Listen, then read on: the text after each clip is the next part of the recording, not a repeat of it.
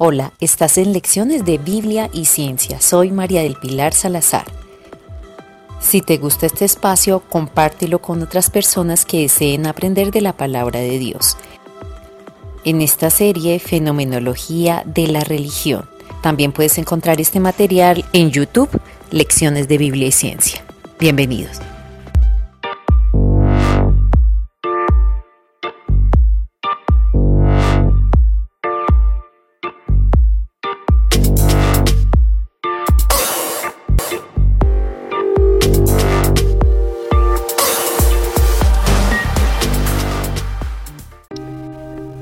Configuraciones del misterio, el dualismo.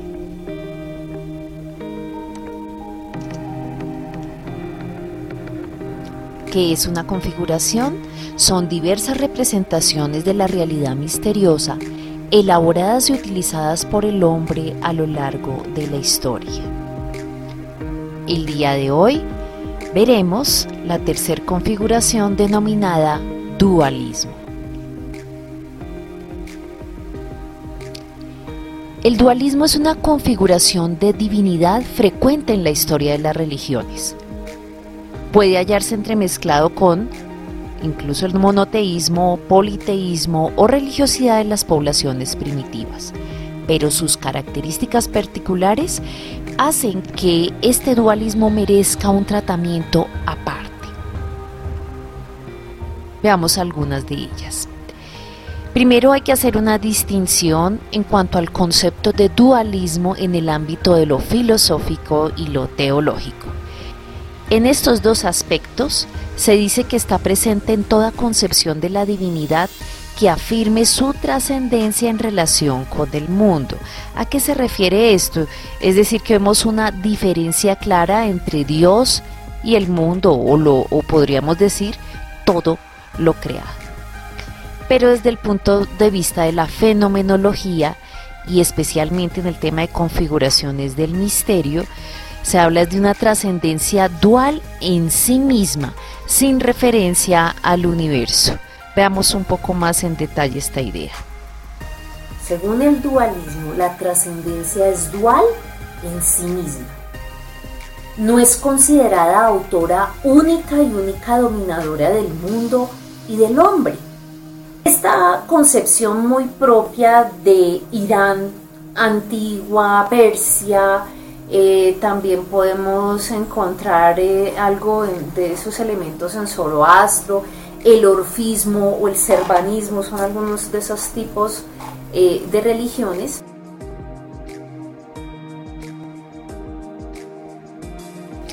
El zoroastrismo o también conocido como mazdeísmo tiene su origen en el profeta Zoroastro, en griego, o en castellano Zaratustra. El lugar de nacimiento pues es incierto, algunos lo adjudican a Teherán en Irán, otros dicen que es en Afganistán o Kazajistán. Aura Mazda es su dios principal. Los zoroastristas veneran el fuego eterno, el símbolo divino, este es el símbolo especial. Zaratustra predicaba un dualismo basado en la batalla entre el bien y el mal, la luz y las tinieblas. El principio Zaratustra es que existe un espíritu Spenta Mainju, identificado posteriormente como Aura Mazda y un espíritu malvado, Angra Mainju, opuestos que representan el día y la noche, la vida y la muerte, estos espíritus coexisten en cada uno de los seres vivientes. El orfismo es un movimiento religioso de la Grecia antigua cuya fundación se atribuye a Orfeo, mítico poeta y músico, y a cuyos orígenes se suele situar en el siglo VI antes de nuestra era. Según este orfismo, la naturaleza humana contendría una dimensión negativa el cuerpo y otra positiva, el alma de carácter divino e inmortal. Ahí vemos el dualismo. Mediante rituales de ascetismo y purificación, con los que se proponía renovar el culto dionisiaco, la parte negativa es decir, todo lo del cuerpo podría ser eliminada, quedando así liberada así la parte positiva o divina, el alma inmortal que conseguiría su salvación definitiva no volviendo a mezclarse con lo negativo. El servanismo o surbanismo en español. Surban o servan se le conoce los dos modos y por eso hablamos de servanismo o surbanismo. Eh, surban quiere decir tiempo. En la mitología irania, o sea, también es de Irán, es un dios primigenio del tiempo y del destino que sería posteriormente la figura central de esa religión. Hay tres hipótesis sobre esa figura de Surban. Una afirma que es un dios de una religión anterior al mazdeísmo, mientras que la segunda apunta que fue un concepto importado de otra religión heterodoxa. La tercera hipótesis establece que solo una corriente, una más dentro del zoroastrismo. Este surbanismo eh, implica que el sacrificio de Surban por traer al mundo a su descendencia hace que nazcan dos gemelos, Arimane, el primogénito a quien entrega las reglas que han de regir el mundo, vemos el mundo, y que dominará sobre la tierra hasta el triunfo de su gemelo, Ormuz, y vemos que los nombres se parecen, el bueno, el principio luminoso que combate la oscuridad. La doctrina surbánica es compleja. Establece que el tiempo limitado es el instrumento que traerá la victoria de luz sobre las tinieblas, mientras que el tiempo ilimitado, se ven dos visiones del tiempo, es la condición inicial, la quietud y la perfección. La combinación de ambos da un mundo material en movimiento y en constante evolución. Spenta Maiju nos habla de la mentalidad progresiva y Angra Maiju de la mentalidad represiva. Gnosticismo el gnosticismo es un conjunto de corrientes sincréticas, filosófico-religiosas, de creencias orientales e ideas de la filosofía griega, especialmente la platónica.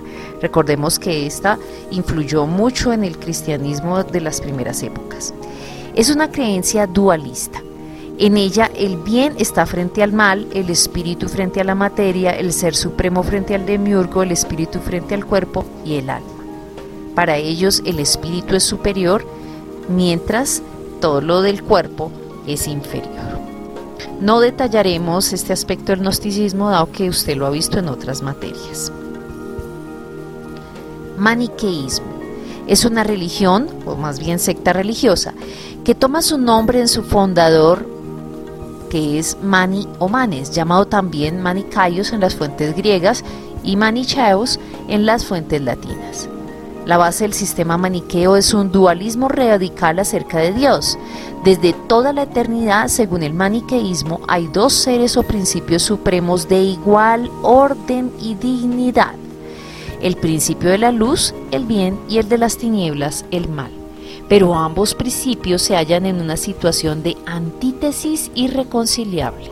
Cada uno tiene su propio imperio. La región de la luz está situada en el norte, la de las tinieblas en el sur. Ambas regiones están sometidas a sendos reyes, el imperio de la luz al padre de la grandeza y el reino del mal al príncipe de las tinieblas. Durante el medioevo también surgieron algunas sectas que incluyeron estos conceptos dualistas como el catarismo, Allí hay una creencia basada en que el universo estaba compuesto por dos mundos en absoluto conflicto, uno espiritual creado por Dios y otro material forjado por Satán. Los cátaros creían que el mundo físico había sido creado por Satán, a semejanza de los gnósticos que hablaban de ese demiurgo o Dios inferior muy contrario a lo que dicen las escrituras. Sin embargo, los gnósticos del siglo I no identificaban al demiurgo con el diablo, probablemente porque el concepto del diablo no era tan popular en aquella época, en tanto que se fue haciendo más y más popular durante la Edad Media y tiene mucha relevancia en esta época. Según la comprensión cátara, el reino de Dios no es de este mundo, Dios creó cielos y almas y el diablo creó el mundo material, las guerras e incluso la iglesia católica por su, las diferencias que tenían con ella. Otra secta medieval es la de los bogomilos, originados por un sacerdote búlgaro apodado a sí mismo como Bogomilo. negaban el nacimiento divino de Cristo, la coexistencia personal del Padre, del Hijo y del Espíritu Santo, y afirmaban que Cristo no había sufrido la crucifixión, ya que su cuerpo solo era aparente y no real, docetismo. Sostenían la concepción dualista maniquea del origen del mundo. En realidad creían que Dios había tenido dos hijos, Satán y Miguel, el mal y el bien respectivamente.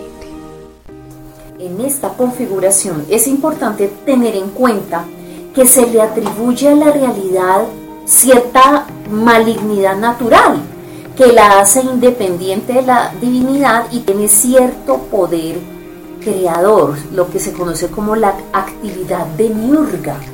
Y esto pues limita a su vez el dominio del dios entre comillas bueno. Entonces e, es como ese eh, principio contradictorio.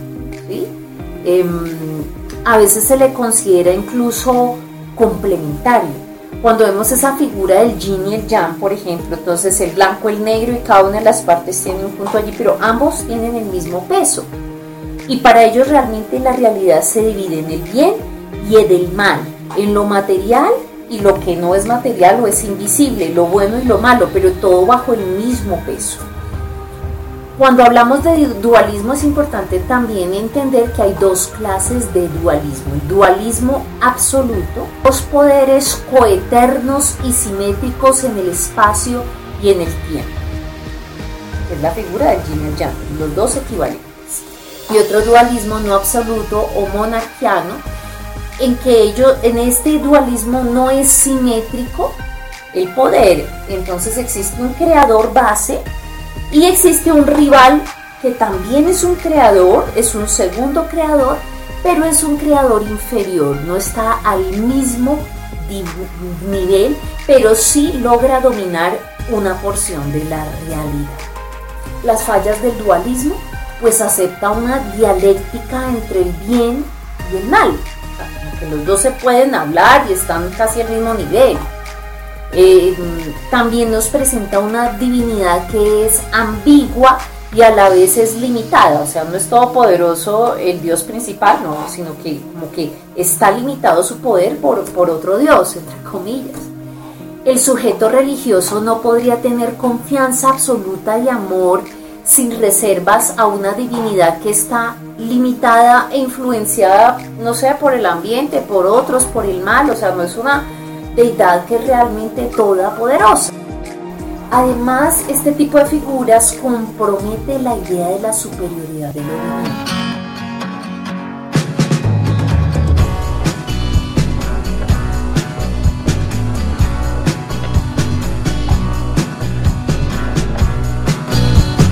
La salvación es más una especie de reintegración y no una liberación, o sea, reintegral para que vuelva a haber ese equilibrio entre lo bueno y lo malo, entonces es un concepto realmente diferente.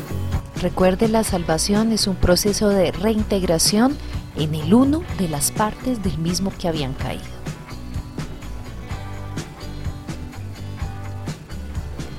El próximo video que veremos acerca de las configuraciones del misterio será el de monismo, y aclararemos por qué entre paréntesis les coloco panteísmo. Gracias.